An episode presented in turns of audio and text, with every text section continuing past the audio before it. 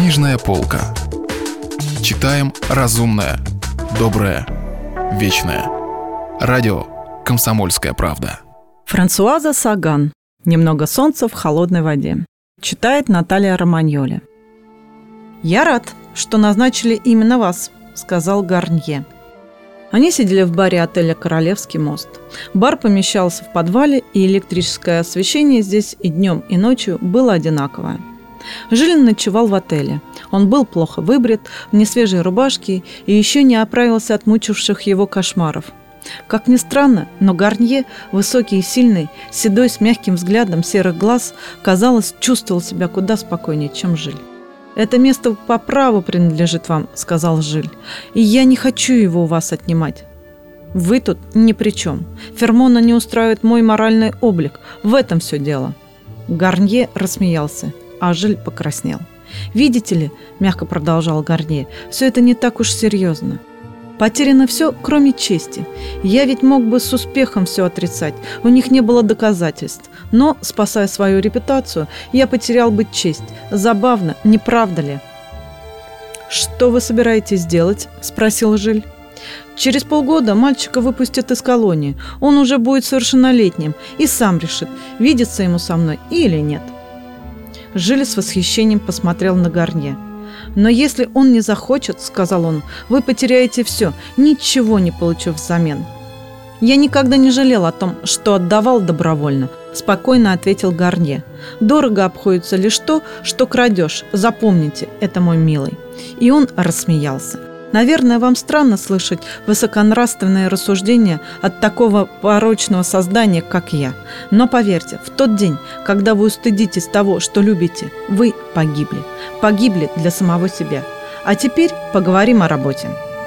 Гарнье дал Жилю немало полезных советов, но тот почти его не слушал. Он думал о том, что обокрал Элоизу, думал о том, что никогда не будет стыдиться Натали, думал о том, что будет любить ее с такой же нежностью и так же искренне, как Гарнье любил этого мальчика.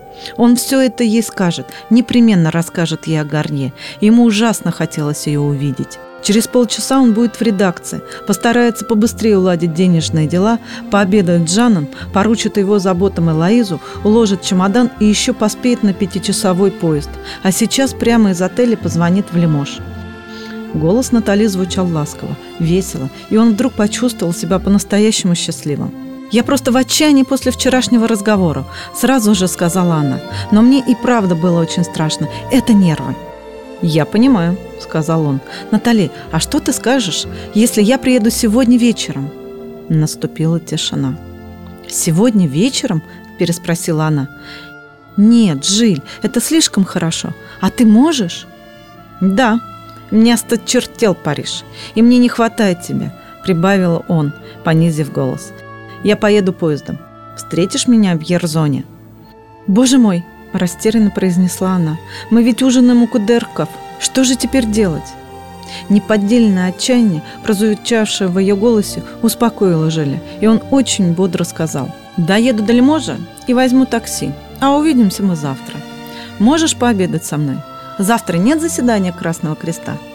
«Ох, Жиль», — сказала она, — «Жиль, подумать только, я увижу тебя завтра. Какое счастье! Я ужасно соскучилась». Завтра в 12 ты заедешь за мной к сестре, хорошо? Можешь ее предупредить?» Он вдруг почувствовал себя непривычно собранным, мужественным, решительным. Он выбирался из того неизбывного хаоса, который назывался Парижем. Он снова жил. «Я сейчас же отправлюсь к ней», — ответила Натали. «А завтра в полдень заеду за тобой. У тебя все хорошо?» Были некоторые осложнения, даже довольно серьезные. Но я... я все уладил, решительно заключил Жиль. Уладил. Нечего сказать. Внезапно подумал он.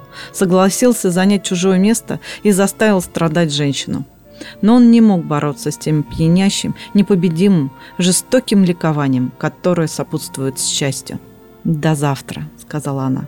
«Я люблю тебя». Он не успел сказать «И я тоже тебя люблю». Она уже повесила трубку.